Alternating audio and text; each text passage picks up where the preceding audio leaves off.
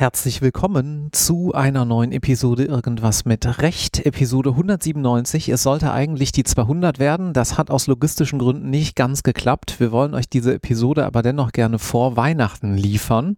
Denn wir haben etwas Spezielles vor. Aber was wir vorhaben, erklären wir gleich. Erstmal sagen wir, wer wir sind. Das bin wie immer ich, Marco Ohrendorf und Barbara. Hallo. Ich freue mich sehr, ganz besonders auf diese spezielle Folge.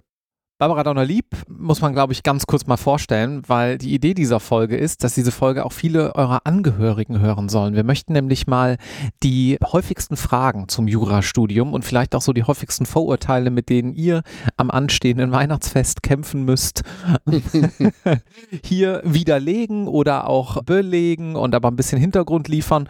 Barbara, du bist Professorin an der Uni Köln. Wie lange eigentlich schon? 198 und vielleicht ist es noch witziger zu vermitteln. Ich habe angefangen, Jura zu studieren 1973. Das heißt, ich mache jetzt seit 50 Jahren Jura. Wow. Ja, genau. Wow. 50 Jahre. Da drängt sich die Frage auf, was war denn früher anders als heute? Die Professoren haben andere Vorlesungen gehalten. Der Stoff war einfacher und es war viel weniger Stoff und man hat viel mehr nachgedacht und weniger gelernt. Es hat sich wirklich sehr stark geändert. Wie ich Jura studierte, kam es in allererster Linie darauf an, dass man mit Hilfe des Gesetzes und seinem eigenen Gehirn Probleme löste. Da war Jura auch noch nicht so ein Fleißfach. Und die Professoren kümmerten sich aber auch gar nicht, was man verstand oder nicht, sondern die trugen vor, was sie gerade wissenschaftlich machten und zur Vorlesung passte. Und das verstand man oder man verstand es nicht, aber man fand sie toll, auch wenn man nichts verstand. Das hing an ganz anderen Dingen dran. Aber eine Vorlesung, wo man hineinging und sagte, jetzt weiß ich, wie ich hinterher eine Prüfung mache, das gab es zu meiner Studienzeit eigentlich noch nicht, sondern das waren wissenschaftliche Gespräche, an denen man teilnehmen durfte. Ungeheuer spannend, die einen aber oft auch sehr frustrierten. Mein Mann zum Beispiel 1974 las Kaufrecht und vertragliche Schuldverhältnisse. Und der gab uns für die sechs Stunden, die er Vorlesung hielt in der Woche, pro Woche etwa 20 BGH-Entscheidungen, die wir lesen sollten. Und das sollten wir auch wirklich tun. Und er erwartete auch, dass wir es tun. Das würde man heute einfach nicht mehr machen. Da würde man überlegen, wie die Vorlesung didaktisch aufgebaut ist, was man eigentlich da reinkriegt, was die Studierenden eigentlich mitbekommen, also man kümmert sich heute viel mehr um die Studierenden. Andererseits verlangt man von ihnen aber unfassbar viel mehr Faktenwissen, als man früher erwartet hätte. Guck mal, jetzt hatten wir uns eigentlich vorgenommen, ganz viel hier vielleicht auch vermittelnd aufzusetzen. Und ich sehe schon die ein oder andere Juristenfamilie, wo genau nach drei Minuten in dieser Podcast-Folge jetzt die Diskussion entbrennt, ob es denn früher oder heute einfacher war. Ich glaube, genau. das sparen wir uns genau, mal. Das sparen ja. wir uns. also, wir gehen so ein bisschen durch und wir beantworten einfach mal so ein paar Klischeefragen in diesem, in diesem Podcast. Also geht die, gebt diese Folge gerne an eure Angehörigen weiter. Eure Eltern kriegen ja wahrscheinlich relativ viel von dem mit, was ihr tut, aber vielleicht gibt es da ja auch noch Tanten oder Großeltern, wo ihr sagt, hört ihr das mal an, da habt ihr einen guten Überblick, wie so das Jurastudium läuft. Du hast da schon einen Einwand. Nein, im Gegenteil. Das gilt besonders natürlich, wenn sie ihr aus Familien kommt oder Partner habt, die nicht Juristen sind. Sehr wichtig. Das ist nämlich ein ganz großer Unterschied und deswegen haben es Kinder aus Juristenfamilien eigentlich doch einfacher. Das hat gar nichts mit der Diskussion über Aufstiegschancen von bildungsfernen Schichten zu tun, sondern das ist sehr simpel. Wer aus einer Juristenfamilie kommt, hat Menschen, die das alles selber positiv wie negativ durchlebt haben und die verstehen, wie das System funktioniert und die auch Verständnis dafür haben, dass jemand sagt, zum 80. Geburtstag meiner Patentante Elisabeth kann ich leider nicht kommen, denn ich schreibe in sechs Wochen meine Examensklausuren oder mhm. in sechs Monaten. Juristen verstehen das. Jemand, der aus einem anderen Kontext kommt, wird vieles eigenartig, befremdlich oder jedenfalls bemerkenswert finden. Was ist denn die befremdlichste typische juristische Sache, die wir so haben in der Ausbildung? Also das, was am meisten von Angehörigen und Partnern immer wieder befremdlich wahrgenommen wird, ist die Vorstellung, dass man eigentlich mindestens zwölf Monate überhaupt kein Leben hat. Nämlich in der Examensvorbereitung. Genau. Keinen Sonntag, keinen Abend. Also die Vorstellung ist, man hat einmal in der Woche einen halben Nachmittag, um spazieren zu gehen. Das ist vollkommen übertrieben, mhm. aber die Wahrnehmung ist, dass sich das gesamte Leben in der Examensvorbereitung, die man mit zwölf Monaten, inzwischen aber teilweise mit 18 Monaten ansetzt, man eigentlich rund um die Uhr sich vorbereitet und keinerlei Pausen mehr macht und auch über gar nichts anderes reden will als über das System. Ich halte das nicht für sehr gesund, aber mir hat ein eben emeritierter Professor, mit dem ich am Sonntag gesprochen habe, gesagt, ja, das ist doch immer so gewesen. Das war doch vor 40 Jahren, wie ich Examen gemacht habe, war das doch auch so. Also diese vollständige Fokussierung auf die beiden Examen sind in dieser Form schon, schon befremdlich. Ich kann dir noch ein Beispiel bringen, was mich ungeheuer berührt hat. Ich habe in den Briefen meiner verstorbenen Mutter einen Brief ihrer besten Freundin aus dem Jahr 1948 gefunden. Und diese Freundin ist gerade frisch verlobt und schreibt an meine Mutter, du weißt ja leider, dass der Klaus nicht mitkommen kann zum Faschingsball. Klammer auf, Gott sei Dank, es gibt wieder Faschingsbälle, Klammer zu. Er macht in einem halben Jahr Assessorexamen Bälle oder Partys kommen da für ihn natürlich überhaupt nicht in Frage. Mhm. Das heißt, das ist immer so gewesen, dass man den Eindruck hat, naja, also zwölf Monate lang ist jemand weg. Und das ist für Menschen, die nicht aus dieser Community selber kommen, befremdlich. Also kurz zur Einordnung. Man geht natürlich zur Universität, man schreibt an der Uni seine verschiedenen Klausuren, die teilen sich dann natürlich auch nochmal auf in der Zwischenprüfung, in Hauptstudium, in Schwerpunktbereich. Die ganzen Details können wir hier, glaube ich, mal ausklammern zum Zwecke dieser Folge. Und anschließend bereitet man sich entsprechend auf sein Staatsexamen vor, was man eben nicht an der Uni ablegt, sondern beim Land. Also hier in NRW zum Beispiel beim Oberlandesgericht Köln oder wenn man aus dem Regierungsbezirk ja, und Hamm du hast das Allerwichtigste, weil es uns selbstverständlich ist, nicht genannt in allen anderen Studienfächern wird in irgendeiner Form abgeschichtet. Ja. Das heißt, man hat einen Abschnitt, eine Vorlesung, ein Jahr und dann macht man eine Prüfung und gut ist.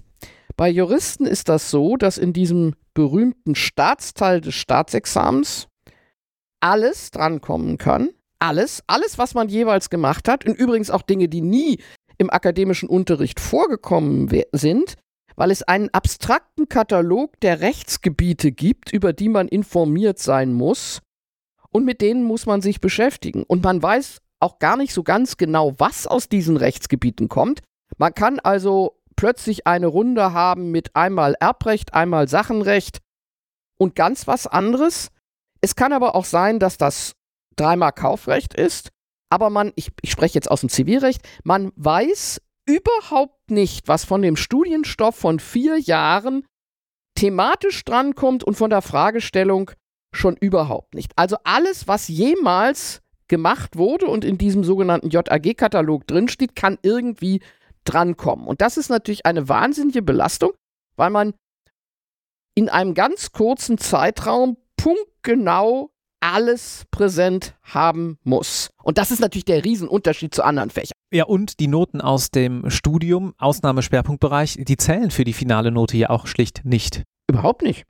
Das, das ist einer, vielleicht auch der Gründe, warum Juristen traditionell den Anfang des Studiums reichlich easy nehmen. Da kommt es nämlich einfach nur dran, dass man irgendwie durchkommt. Ich sage immer vier gewinnt. Das sind die berühmten vier Punkte, zum Bestehen einer Klausur. Vier gewinnt, aber ernsthaft befassen muss man sich nicht damit. Mein Großvater hätte es noch radikaler gesagt. Der hat sechs Semester noch studiert. Das war sehr früh in diesem, im, 19, im, 8, im 20. Jahrhundert. Aber der sagte immer, naja, zwei Semester Chor, zwei Semester Mädchen, zwei Semester Genf und ein Semester Repetitor. Ich habe nie einen Hörsaal der Universität Göttingen betreten. So, diese Tradition gibt es natürlich so nicht mehr. Aber diese, diese, diese Kultur, dass man eigentlich am Anfang es nicht ganz so ernst nimmt, weil es wirklich nur darauf ankommt, dass man durch die Zwischenprüfung kommt, wie auch immer die sich zusammensetzt, dass aber am Schluss sich alles bald und man dann wirklich alles, was man auch jemals nicht getan hat, plötzlich gefragt wird, das ist sehr anstrengend. Und manchmal denke ich natürlich, den Examensstress, den man diese zwölf Monate zu haben glaubt, der ist zum Teil auch darauf zurückzuführen, dass man vielleicht in den ersten vier Semestern Dinge, die man bei normalen Studium hätte machen können, nicht gemacht hat. Ich, jeder ist anders, aber ich bin der festen Überzeugung, dass wenn man von Anfang an seriös sich mit dem Stoff befasst, eigentlich die eigentliche Examensvorbereitung nun nicht so dramatisch ist, wie sie von vielen wahrgenommen wird. Aber wenn man natürlich bestimmte Fächer überhaupt noch gar nicht gehabt hat, ist von 0 auf 100 richtig schwer. Mhm. Eigentlich ist die Examensvorbereitung ja eine Wiederholung und nicht ein Ersterwerb von Fächern, mit denen man sich noch nicht befassen mochte. Also ich erinnere mich noch damals, dann führt man irgendwie so im fünften Semester vielleicht Gespräche mit seinen Eltern, die fragen, wie läuft's? Dann sagt man so, naja, jetzt bald beginnt dann das Repetitorium. Und dann sagen die, was? Repeti was? Ja, Repetitorium. Das ist so ein Kurs, den machen die meisten. zur Vorbereitung aufs Examen, sei es an der Uni. Hier in Köln gibt es ein ganz hervorragendes Unirep in Kurzform. Es gibt aber auch viele private Anbieter, die sind auch genauso alt im Prinzip wie das Jurastudium in Deutschland. Viele davon gibt es auch seit Jahrzehnten. Und da setzt man sich dann ein Jahr lang nochmal hin. Und dann hat mich meine Großmutter damals gefragt, hä, äh, ist das nicht die Aufgabe der Uni, dir das alles beizubringen? Warum gibt es denn überhaupt diese privaten? Das hat ganz unterschiedliche Gründe und zwar jenseits der Tradition. Kleine Vorbemerkung, es ist nicht so, dass wir das einzige Fach sind, das Repetitorium hat. Es gibt Repetitorien vorm Physikum, es gibt in allen Fächern bestimmte Möglichkeiten, nur bei uns ist es so ausgeprägt, weil es so wichtig ist. So, der erste Grund ist ganz evident und liegt in dem Bereich, den du vorne schon angesprochen hast. Das, was im Examen geprüft wird, kommt vom Justizprüfungsamt. Das wird zwar in Abstimmung mit der Universität konzipiert, es ändert aber nichts daran, dass nicht der prüft, der lehrt. Nicht institutionell jedenfalls. Das heißt, das, was wir in der Uni machen, deckt sich nicht, na, ich sag mal so, wie es didaktisch richtig deckt sich nicht unbedingt mit dem, was geprüft wird. Da war immer ein großer, eine große Schere. Die Schere war früher noch viel größer weil früher die Kollegen, Professoren sich eigentlich nicht so wahnsinnig dafür interessierten, was nun eigentlich in den Examensklausuren kam, weil sie sagten, wir sind Wissenschaftler. Dazu muss man auch sagen, dass früher das Examen eigentlich auch nur wichtig war, zumindest das gute Examen, wenn man in den Staatsdienst wollte.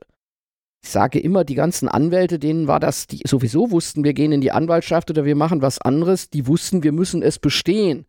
Aber die Tanz um das goldene Kalb der Note war immer schon eine Frage des Staatsdienstes und ist eigentlich auch heute nur deswegen eine Frage der Note geworden, weil die Großpartner der Großkanzleien, die selber nicht die tollen Noten haben, jetzt junge Leute mit den besten Noten haben wollen. Könnte man drüber philosophieren. So, also der, der private Repetitor. Das gibt Zuschriften übrigens, aber wir lassen das drin. Das kannst du gerne rausnehmen. Nein, aber um nein, Willen. nein. Entschuldige, ich kenne von vielen Managing-Partner von Großkanzleien, die etwas jünger sind als ich, relativ. Ich bin über den Notenstand ziemlich gut informiert und ehrlich gesagt, das sind tolle Unternehmer. Ja, weil natürlich Anwalts, Anwalt sein auch Unternehmer sein bedeutet. Das ist ja nicht nur ein materielles. Ja, außerdem, Geschäft. no ich komme jetzt schon auf einen Punkt, den Nichtjuristen auch immer nicht verstehen.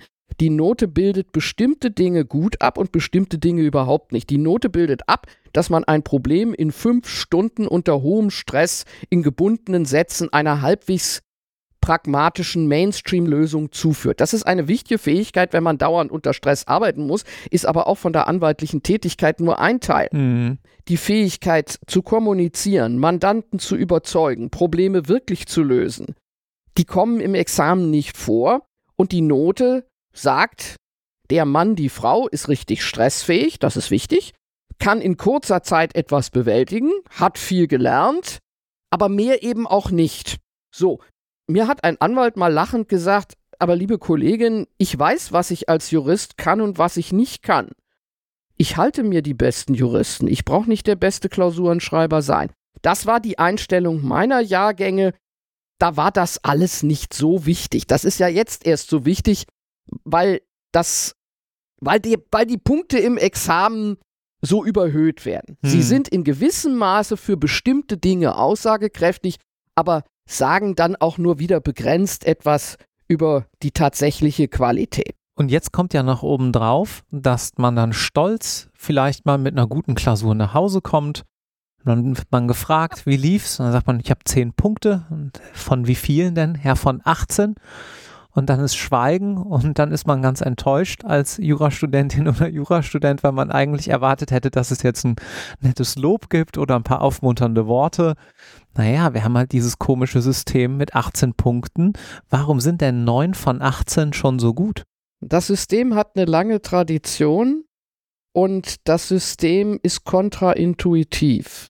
Wahrscheinlich auch nicht akkreditierungsfest, deswegen wollen wir auch so ungern akkreditiert werden und so ungern einen Bachelor vergeben. Wir haben 18 Punkte und die werden auf bestimmte Notenstufen verteilt. Da ist schon eine Sache sehr befremdlich, sage ich wieder, für einen Nichtjuristen. Wir haben das mangelhaft, ist klar, taugt nichts. Das ausreichend, naja. Das befriedigend, was eigentlich schon sagt, solide. Und dann gibt es noch das voll befriedigend. Das ist aber schon ganz toll. Und dann kommt das gut, das hat fast niemand, 2%, irgendwas. Und dann kommt das sehr gut, das gibt es praktisch nicht. Menschen, die sehr gut haben, werden wie Götter verehrt und müssen das Anzeichen der Lebensuntauglichkeit erst widerlegen. Da gibt es ein oder zwei oder drei oder vier pro Jahr in weniger, Deutschland. Weniger, wen, ja, pro Deutsch, in, in Deutschland. Also in Nordrhein-Westfalen, wir haben ja immer die Statistiken.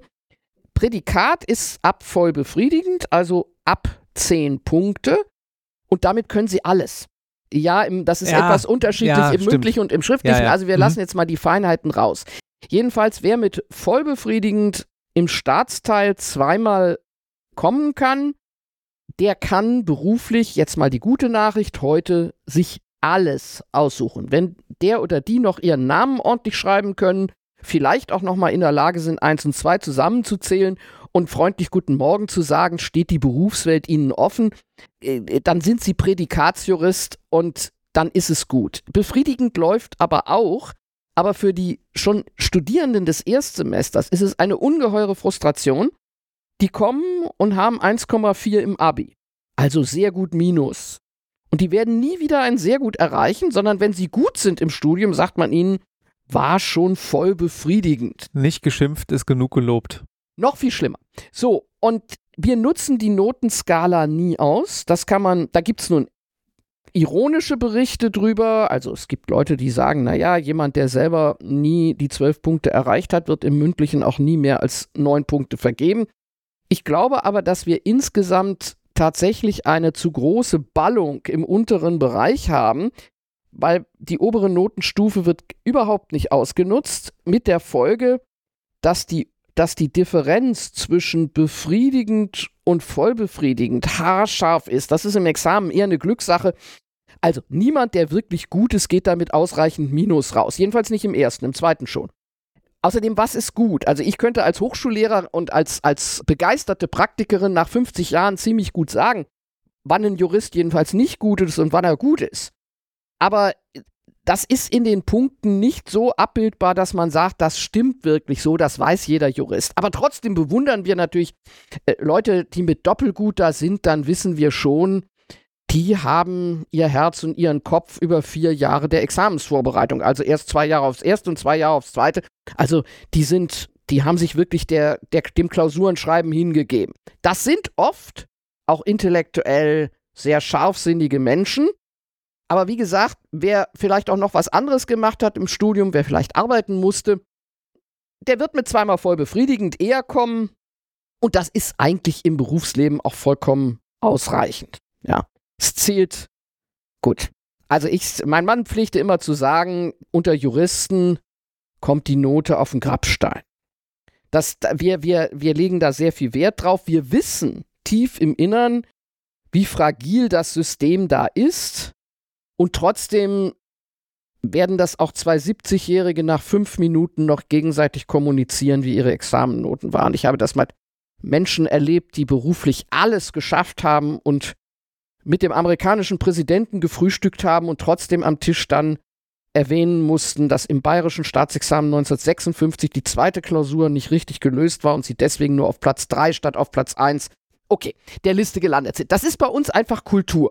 Das ist und das ist immer sehr schwer für Nichtjuristen zu begreifen, die sagen, die spinnen doch irgendwie. Und wahrscheinlich spinnen wir auch irgendwie, aber das, äh, das ist bei uns allen trotzdem, das ist drin.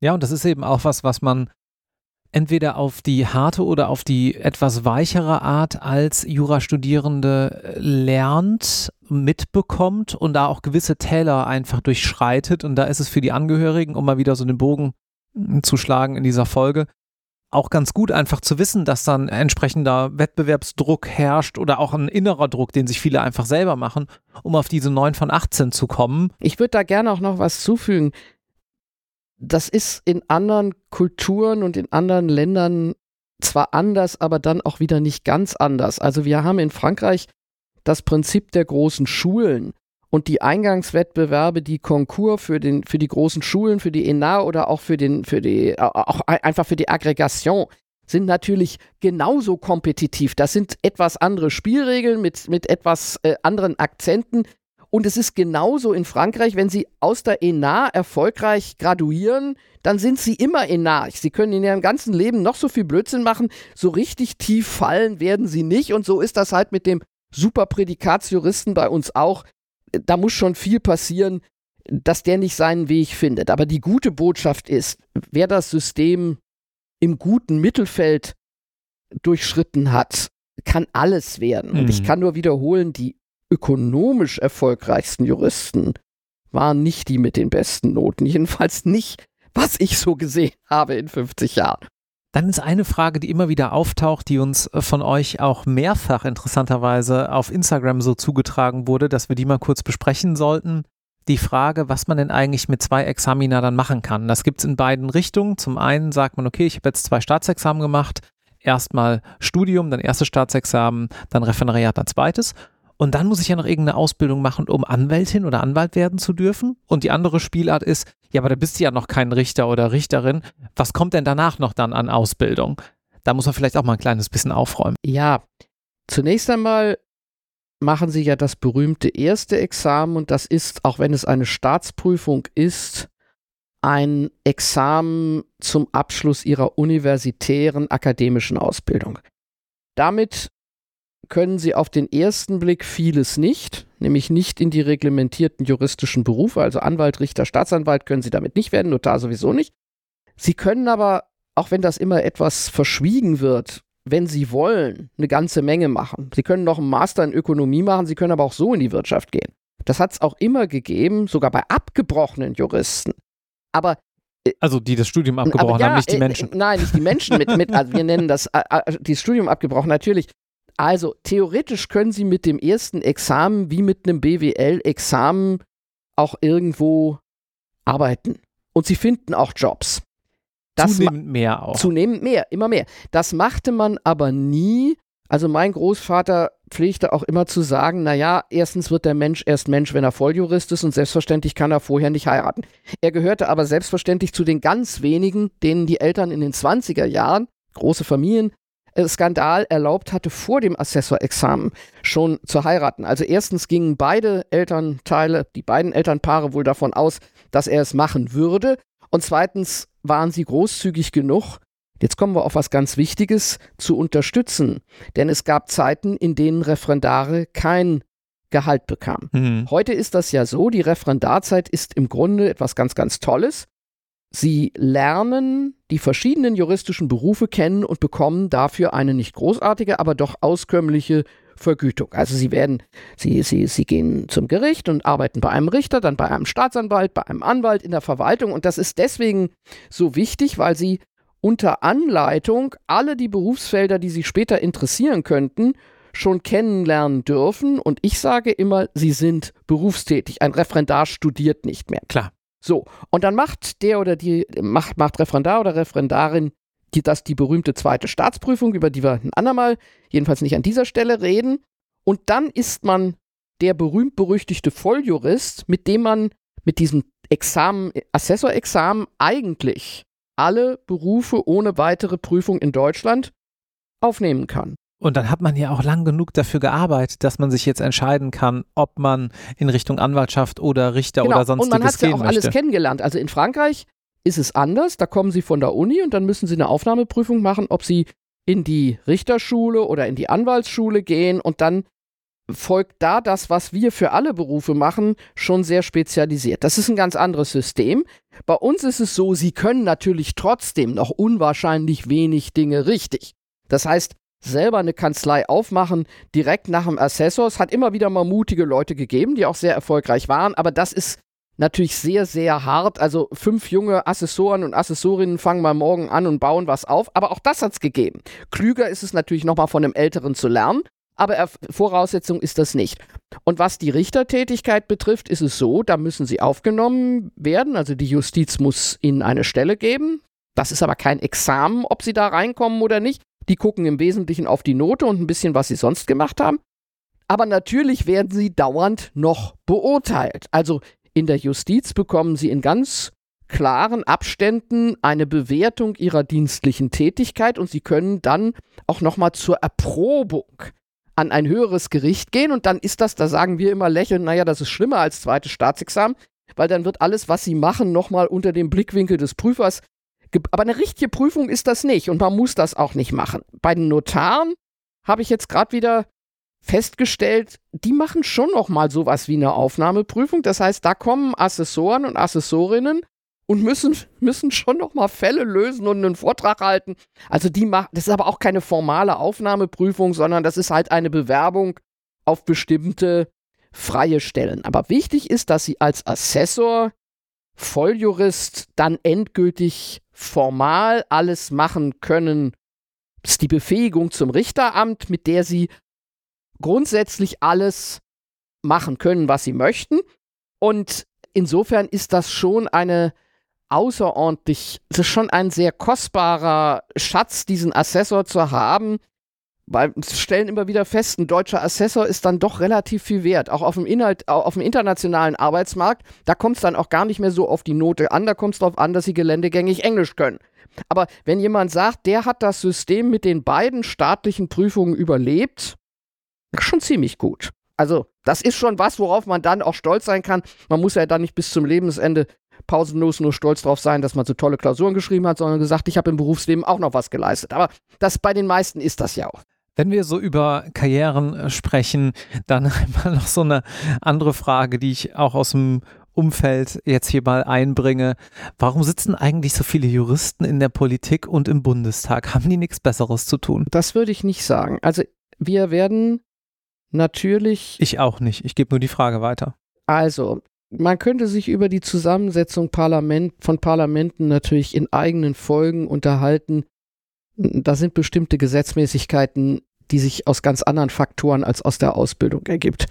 Die Juristen haben sicherlich einen leichten Zugang zur Politik und zur politisch praktischen Arbeit, weil sie natürlich wissen, wie Gesetze funktionieren. Und Politik besteht eben darin, dass man Ziele dann auch umsetzt in Maßnahmen und dazu bedarf es von bedarf es Regelungen. Und Juristen wissen, wie Regelungen ticken und wie man das macht. Und im Übrigen werden sie natürlich schon sehr früh im Studium über die Vorlesung Staatsorganisationsrecht an das politische Geschehen in einer bestimmten Weise herangeführt. Das werden übrigens Politikwissenschaftler auch, aber in Deutschland sind es vor allem Juristen, die sich damit sehr fokussiert beschäftigen. Es ist in Frankreich übrigens wieder anders. Da geht die Elite in die Science Politique, wenn sie in die Politik will, in die ENA oder in die École Sciences Po, in, in, die Sciences Po, in die Sciences Po. Und in der Sciences Po machen die Jura, aber nicht wie wir rund um die Uhr, sondern die machen halt Jura und Politikwissenschaften und Soziologie und Volkswirtschaft. Und das Interessante ist, dass es durchaus auch Richter gibt, die nie an einer juristischen Fakultät einer Universität gewesen sind, sondern die aus den großen Schulen kommen, wo sie Jura anders gelernt haben. Das gibt eine etwas größere Diversität des Approach. So, das war jetzt nicht die Antwort auf deine Frage. Also ich glaube, in Deutschland liegt es einfach daran, dass Juristen vom ersten Semester an sich mit Gesetzen befassen und dass die parlamentarische Arbeit eben im Wesentlichen in dem Schaffen von Gesetzen besteht. Und da fühlen sich Juristen angezogen und kompetent. Führt zur nächsten Frage. Ich wandle die mal ein bisschen ab. Wie wichtig ist es im Jurastudium? Ich schäme mich schon fast, diese Frage zu stellen, aber wir müssen das jetzt trotzdem hier mal unterbringen, weil es ist, eine real, es ist eine reale Frage. Wie wichtig ist es im Jurastudium, Gesetze auswendig zu lernen? Also, eigentlich gar nicht. Weil wir eine Tradition haben, die es für jede Problemlösung erlaubt, erstmal ins Gesetz zu schauen. Punkt. Und ich würde nie auf irgendetwas eine juristische Antwort geben, ohne ins Gesetz zu schauen, selbst wenn ich das Gesetz schon tausendmal gesehen habe. Ich habe heute im Hörsaal die Situation gehabt, dass mir plötzlich eine Norm, die ich zu kennen glaubte, als völlig unbekannt entgegensprang. Die hatte noch einen Absatz 2 und dann sage ich, den habe ich noch nie gelesen, mit Bewusstsein. So, das ist unsere Tradition. Es gibt aber andere Länder, wo man von den Studierenden und auch später von ihren Anwälten tatsächlich Kenntnis von Gesetzen im Sinne von auswendig kennen verlangt und wo sie bei den Klausuren auch keine Gesetzestexte benutzen dürfen. Wenn sie keine Gesetzestexte benutzen dürfen, können sie natürlich nicht arbeiten, wenn sie die nicht auswendig können. Meiner Meinung nach führt das auch methodisch zu unterschiedlichen Arbeitsweisen, weil wenn Sie die Gesetze angucken dürfen, werden Sie viel genauer mit dem Wortlaut arbeiten. So genau können Sie die nie auswendig lernen. Jetzt muss man das Ganze aber doch etwas insofern relativieren, als man natürlich im Laufe seiner juristischen Arbeit viele Dinge schon auswendig kann, weil man sie so oft gesehen hat. Aber ich habe nie Gesetze, Texte von Gesetzen auswendig gelernt. Was wichtig ist, dass man ganz genau weiß, wo sie stehen. Das ist jedenfalls für den deutschen Juristen ganz wichtig, dass wenn er irgendetwas sucht, er sowohl systematisch sagt, das muss ungefähr da sein und er muss die, die zentralen Hausnummern von allem die muss er im Kopf haben. Aber richtig auswendig lernen, nein. Das, das, was man auswendig, zunehmend leider auswendig lernen muss, sind Definitionen, die die höchstrichterliche Rechtsprechung entwickelt hat, weil man in den Prüfungssituationen gar nicht die Zeit hat, sie sich selber nochmal zu konstruieren, was man übrig, übrigens könnte, wenn man die Zeit hätte. Also, also Definition meint, es gibt einen bestimmten Begriff in einem juristischen Gesetz, nennen wir es jetzt mal umgangssprachlich, ja, in irgendeiner Norm. Und dann ist die Frage, was ist eigentlich damit gemeint? Und da muss man das irgendwie definieren. Paragraphen 242 StGB steht Diebstahl, Wegnahme und dann muss man wissen, Wegnahme ist den Bruch ist der Bruch fremden Gewahrsam und die Begründung neuen Gewahrsams. Das wird aber jeder bis zum Totenbett auch können, weil er diese Definitionen tatsächlich auch gelernt hat.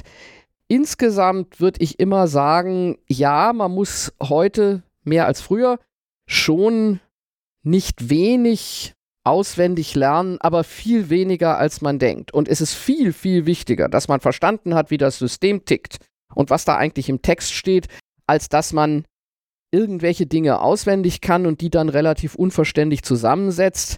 Eigentlich ist es nur eine Zeitfrage. Ich würde für mich in Anspruch nehmen, dass ich so gut wie jedes unbekannte Problem in meinen Fächern mithilfe des Gesetzes bis zu einem bestimmten Punkt lösen kann, wenn ich ausreichend Zeit habe, darüber nachzudenken. Aber wenn ich nur fünf Stunden habe, muss ich einfach, um überhaupt bis, bis zum Kern zu kommen, muss ich relativ viel routiniert runterspulen können, ohne nachzugucken. Und das entspricht ein bisschen natürlich auch der Realität. Sie können, wenn Sie in einer Firma arbeiten und auch als Anwalt äh, arbeiten nicht bei jeder Frage, die ein Mandant an sie stellt, erstmal sagen, ich brauche jetzt mal eine Stunde nachzulesen. Das tun sie aber in fernen Rechtsgebieten.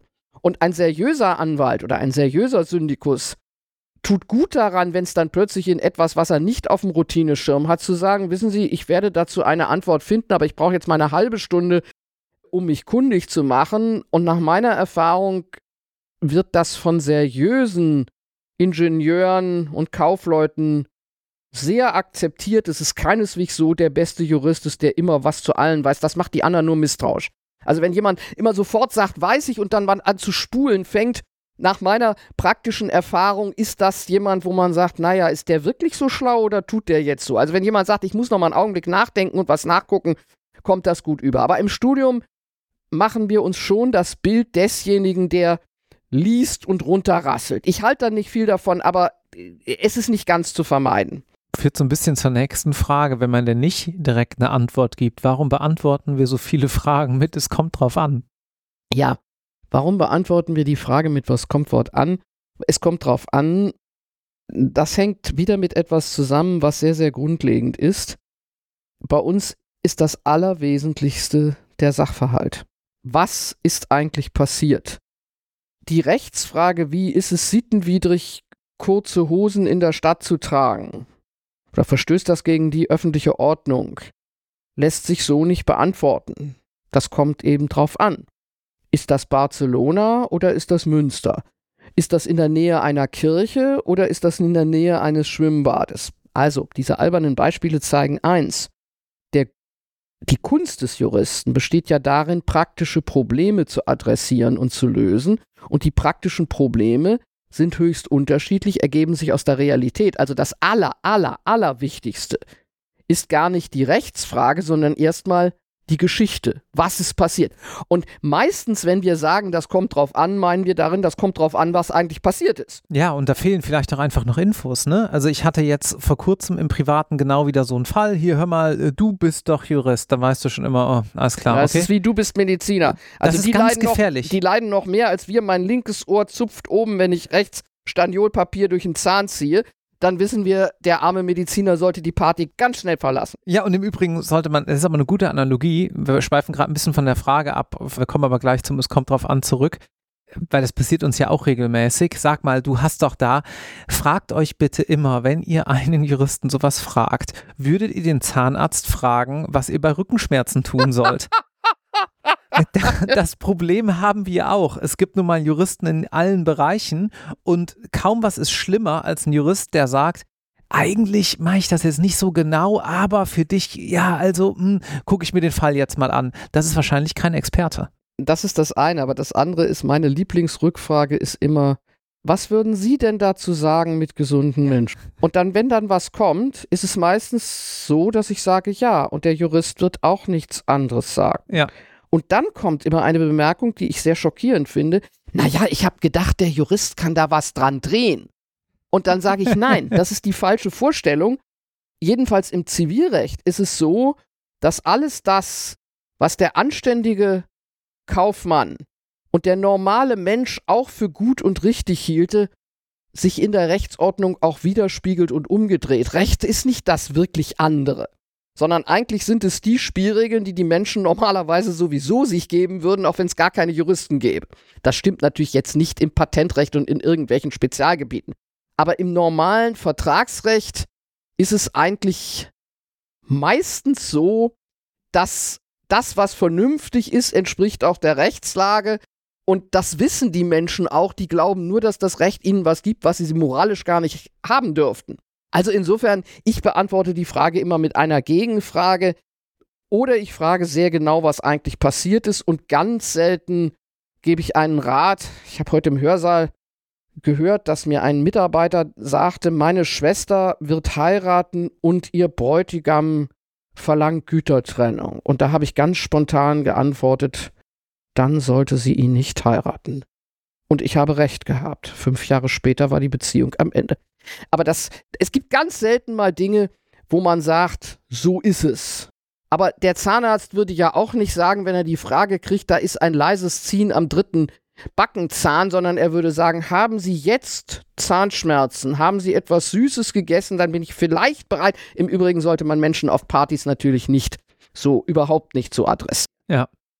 Genau, und die Frage, es kommt drauf an, ist dann eben oft auch eine verdeckte Rückfrage einfach, äh, nämlich was genau ist denn da passiert? Ja, also ich wurde jetzt angesprochen, hat jemand ein Boot gekauft, es war versprochen worden, das Boot war irgendwie ganz toll, dann war das Boot nicht so toll, konnte nicht repariert werden, Kaufpreis, Anzahlung sollte sogar zurückgezahlt werden, war gar kein Problem. Es gab aber Gutachterkosten in Höhe von 2000 Euro. Kannst du mal gerade sagen, ja, ja. Kriege ich ja, die ja. jetzt zurück oder nicht? So ein Fall, ja. Und da kommt es natürlich auf die Feinheiten an. Was ist wann, wie passiert, in welchem Ablauf, was sind die Details? Das kann man schlicht so natürlich nicht sagen. Und man muss eins hinzufügen, man sollte sich wirklich hüten vor Menschen, die eigentlich nur anwaltliche Beratung sparen wollen. Ich habe auch da immer Lebensweisheiten. Die erste ist, wenn Sie irgendetwas haben, was wert ist, sollten Sie einen Notar aufsuchen, um ein Testament zu machen und das nicht irgendwie handschriftlich zwischen Küchengarantien verstauen. Das ist das eine. Und zweitens, ein Anwalt wird professionell und prozedural Dinge so aufarbeiten und daran sollte man nicht sparen. Also ich, meine Frage lautet dann immer, möchten Sie, dass ich Ihnen einen guten Anwalt empfehle? Weil da kann natürlich ein Jurist bei aller Vorsicht eher sagen, Sie brauchen einen Familienanwalt, Familienrechtsanwalt oder das geht in die und die Richtung. Wenn Sie wirklich eine hm. Beratung brauchen, könnte ich mir vorstellen, also ich bin immer sehr zurückhaltend, konkrete Namen zu nennen, aber da kann ein Jurist einem Nichtjuristen helfen, denn das ist für Nichtjuristen außerhalb der Wirtschaft wahnsinnig schwer, den Access to Law so hinzukriegen, dass man sagt, ich finde jemand, der sich wirklich kundig und auch bereit um mein Problem kümmert. Da berate ich wenn ich es gefragt wird, durchaus mal gerne. Wie finde ich jemanden, der sich, der sich meiner Themen annimmt? Aber selber mache ich das, habe ich auch nie getan, weil ich das einfach zu gefährlich finde. Das muss in einem professionellen Rahmen geschehen. Also wir reden jetzt nicht von kleinen Antworten. Nein, Verträge können auch mündlich geschlossen werden. Bloß weil sie es nicht unterschrieben haben, ist das nicht unbedingt kein Vertrag oder Dissens. Also Leute sagen immer, wir haben Dissens. Dann sage ich immer, das halte das für relativ unwahrscheinlich, dass da ein Dissens ist. Sie haben wahrscheinlich verschiedene Vorstellungen gehabt und dann müsst man genauer gucken, was hm. passiert ist. Gut, nochmal zurück zur Ausbildung, ähm, abschließend zu, in dieser Podcast-Folge, denn viele von euch befinden sich ja gerade noch entweder im Studium, Examensvorbereitung oder Referendariat. Noch drei Fragen. Die erste ist, kriegt man ja auch mal so von Eltern um die Ohren geklatscht vielleicht. Warum kannst du denn in diesen Semesterferien nicht einfach arbeiten? Weil Semesterferien keine Ferien sind. Semesterferien werden richtig bezeichnet mit dem Wort vorlesungsfreie Zeit. Das heißt, in den Semesterferien finden keine Lehrveranstaltungen statt, die wöchentlich in bestimmten Rhythmen geplant werden. Aber das Jurastudium ist heute ja sehr viel kürzer als früher, ist so getaktet, dass sie von Anfang an bestimmte Dinge in den vorlesungsfreien Zeiten unterbringen müssen. Erstens Praktika. Sie haben Pflichtpraktika und das müssen sie machen und es ist an sich auch anzuraten, sogar ein bisschen mehr zu machen als nur die Pflichtpraktika. Erstens kriegen sie Erfahrung und zweitens ist das gut fürs Vernetzen und für den Arbeitsmarkt. Das zweite ist, dass wir Hausarbeiten und Seminare haben, also größere Arbeiten, vier Wochen, sechs Wochen, wo man sich wirklich sehr gründlich mit bestimmten Fragen beschäftigen muss. Und diese Zeiten sollten auch sinnvoll genutzt werden und nicht mit was anderem gefüllt werden. Ich rede jetzt nicht von der schwierigen Frage, was mache ich, wenn ich das Geld brauche. Dann muss man es hinkriegen und dann muss man einfach auch überlegen, kriege ich das Studium in der Regelstudienzeit hin, wenn man nebenher richtig berufstätig sein muss. Also wenn man sich wirklich selbst ernähren muss, dann ist das eine ganz große Herausforderung. Aber ich kann daran anknüpfen, mich hat vor 14 Tagen eine Mutter, nicht Juristin, gefragt, Jetzt sagen Sie mir mal ganz ehrlich, soll ich jetzt meiner Tochter weiter die Wohnung bezahlen oder kann die nicht neben der Referendarzeit auch noch einen Tag zum Anwalt gehen? Mhm. Und ich habe gesagt, das kommt drauf an. Wir sind wieder beim Das kommt drauf an. Ich habe gesagt, die arbeiten alle nebenher, wenn sie was kriegen und die Guten kriegen was ein bisschen, aber, und jetzt kommt die Antwort, man sollte für das zweite Examen gucken, wie wichtig die Note ist. Wenn man nicht einfach nur bestehen will, muss man auf die Klausuren lernen.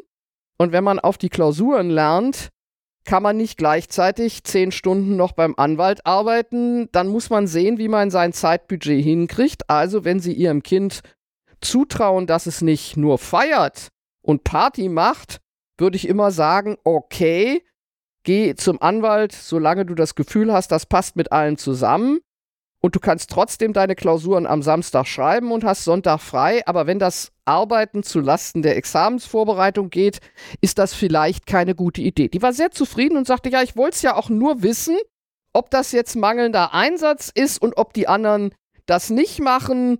Wir können uns das ja leisten, dann machen wir einen halben Zuschuss. Und das mhm. fand ich eine ganz vernünftige Erklärung. Ja, das kann auch ein gutes Investment sein, so aus Elternsicht. Also Meine Eltern haben mir irgendwann mal gesagt, du, also natürlich, also ich habe auch immer gearbeitet, aber ich habe natürlich auch viel Unterstützung von zu Hause bekommen. Und irgendwann hieß es dann auch mal so, ja gut, hat sich doch gelohnt. So ein paar Jahre später natürlich. Ja, das ist immer noch die große Ungerechtigkeit, aber das Leben ist ja, ja. nicht gerecht, dass man natürlich eine völlige Chancengleichheit bei aller Förderung nicht herstellen kann. Hm. Und natürlich können Eltern, das ist auch eine Frage der Großzügigkeit, aber wenn Eltern es können und sagen, also mir ist das lieber, du wohnst jetzt in Köln, als dann jeden Morgen noch eine Stunde anzufahren, dann ist das wahrscheinlich ein gutes Investment. Man muss halt wieder sagen, es kommt auf den einzelnen Fall an. Aber wenn mich jemand fragt, warum kann mein Kind jetzt in Semesterferien nicht arbeiten, dann würde ich oder dann antworte ich immer, ach wissen Sie was, fragen Sie doch mal ganz genau, was in den Semesterferien ansteht und dann werden Sie selber sehen, meistens sind die Kinder ja sehr vernünftig und sagen selber, ich muss jetzt das und das tun und die meisten wollen ja auch ganz gerne arbeiten. Mein Rat ist immer möglichst fachnah. Also eine Stelle in der Uni, auch wenn sie schlechter bezahlt wird, ist wahrscheinlich besser als nächteweise in einem Club arbeiten, wo man dann auch müde ist, weil wenn man dann sowieso schon in der Nähe der Bücher ist, die relevant sind und wenn man vor allen Dingen in der Nähe von Menschen sind, die einem vielleicht auch mal erzählen können, wie es geht, ist das immer eine gewisse Differenz wert, aber eigentlich sind die jungen Leute selber sehr verantwortungsvoll. Ich muss wieder sagen, ich habe eine große Bewunderung für diejenigen, die sich wirklich vollumfänglich selber finanzieren müssen, das ist immer noch ganz, ganz hart. Absolut. Das ist wirklich hart und wir nehmen da auch zu wenig Rücksicht drauf. Ich glaube, dass die Uni und auch die Referendarzeit da zwar Bemühungen zeigt, aber noch sehr viel flexibler. Ja, und wenn man dann jetzt gerade noch hört, dass es irgendwie bei variablen BAföG-Krediten jetzt gerade wieder Zinssätze von 8% gibt und so weiter, also da kommen ganz viele Probleme noch on top. Ähm, die müssen wir uns aber, glaube ich, mal für eine andere Folge noch ein bisschen aufsparen. Da machen wir mal vielleicht noch was zu ja. sozialer Gerechtigkeit im Jurastudium. Nächste Folgefrage. Hä? Man schreibt Klausuren per Hand? ja, das ändert sich jetzt gerade. In der letzten Woche hat das Justizprüfungsamt Köln einen Probedurchlauf gemacht mit der elektronischen Klausur. Da haben also Studierende sich bereit erklärt, eine Probeklausur in einer Halle zum ersten Mal elektronisch zu schreiben. Das ist ab Januar möglich. Nur zur Sicherheit, wir reden vom Jahr 2023, Januar 24. Ja, das ist wirklich so. Weiter naja, geht's. Das ist zuallererst mal eine Frage der Orga und eine Frage, wie man die Kontrolle sicherstellt. Sie können das ja nicht einfach auf dem eigenen Laptop machen, weil dann können Sie auch recherchieren. Ich bin ja ein großer Anhänger der Open Book Klausur, aber das haben wir nie wirklich ernsthaft probiert. Also ich bin ja der Meinung, jeder kann nachgucken, was er so schnell findet, wie er es findet. Ich bin auch nicht sicher, dass dann die Noten besser würden, weil zum Finden gehört und Suchen und Finden gehört eine Menge juristischer Kompetenz. Aber so, also, die müssen feststellen, die müssen genug Computer zur Verfügung stellen und die müssen diese Rechner, die da stehen, die Laptops müssen funktionieren. Dann muss das vernünftig gespeichert werden dann muss das weitergeleitet werden. Ich möchte jetzt nicht ätzen über die Digitalisierung der Justiz, aber das ist ein komplizierter Vorgang. Ich sag's mhm. mal so, die elektronische Akte funktioniert auch noch nicht über. Also die geben sich ganz große Mühe, aber das ist nicht ganz trivial. Und dafür brauchen sie dann auch andere Räume, weil die Leute mit mehr Abständen sitzen müssen. Und im Massenbetrieb ist das nicht so einfach. Ich bin auch übrigens nicht sicher, ob das so sein wird, dass die Klausuren dann elektronisch an den Korrektor geschickt werden, ich halte es für möglich, dass die zwischendurch nochmal irgendwie wieder ausgedruckt werden. Also, man wird sehen. Jedenfalls, sie stellen jetzt um, aber es ist noch in der Erprobungsphase. Das heißt also ganz praktisch, Sehnenscheidentzündungen sind gar keine Seltenheit, gerade auch wenn man vielleicht jede Woche eine Probeklausur schreibt, 20, 30 Seiten in fünf Stunden runterrattert da kann es auch schon mal ganz physisch einfach anstrengend werden. Also außerhalb des Strafrechts sind natürlich alles Klausuren über 25 Seiten, sag ich aus Prüfererfahrung, nicht unbedingt erwünscht. Ganz sicherlich nicht 90 Seiten, das habe ich auch schon mal gehabt, eine Klausur von 90 Seiten. Man muss aber auch die andere Seite sehen, die wirklich schwierig ist. Eine halbwegs leserliche Handschrift ist natürlich für den, der korrigiert, ganz, ganz wichtig. Ich habe mich immer gewundert, in welchem Ausmaß deutsche Studierende überhaupt nicht mehr fähig sind, mit der Handschrift ordentlich zu schreiben. Es sehr interessant, dass französische Studierende, also Studierende, die zu französischen Schulen gegangen sind, die haben alle eine wunderbare, klar leserliche Handschrift. Offensichtlich wird da mehr Wert drauf gelegt. Also, äh, das ist ein Riesenthema mit der Handschrift. Es wird jetzt vielleicht alles auf elektronisch umgestellt, aber warten wir erstmal ab. Dann klappern alle nebeneinander vor sich hin, aber. Und abschließende Frage. Die kam von einem Mitarbeiter eben hier bei dir am Lehrstuhl.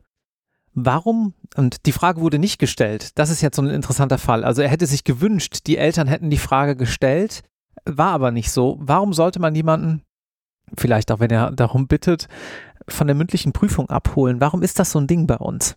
Das ist eine Mischung aus Feier und Trost, je nachdem.